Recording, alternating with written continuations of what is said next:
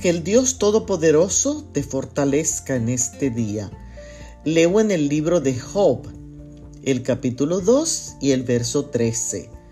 Y ninguno le decía palabra alguna porque veían que su dolor era muy grande.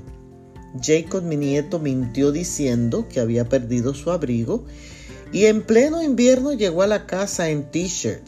Su mamá estaba furiosa Después supimos que se lo había regalado a un compañero de clase que acababa de llegar de México y no tenía abrigo.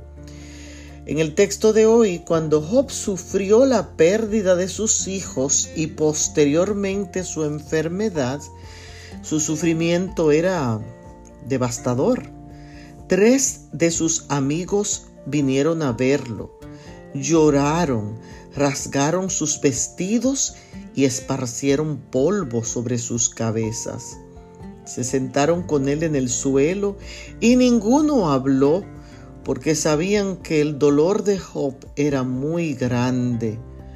Como amigos, en esos precisos momentos, entendieron que Job necesitaba su empatía y solidaridad, porque la presencia de un amigo en medio del sufrimiento no tiene precio.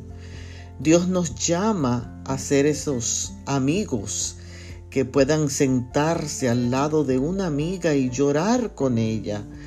La oración hoy es, ayúdame Dios a ser esa amiga comprensiva que puede apoyar el dolor del otro.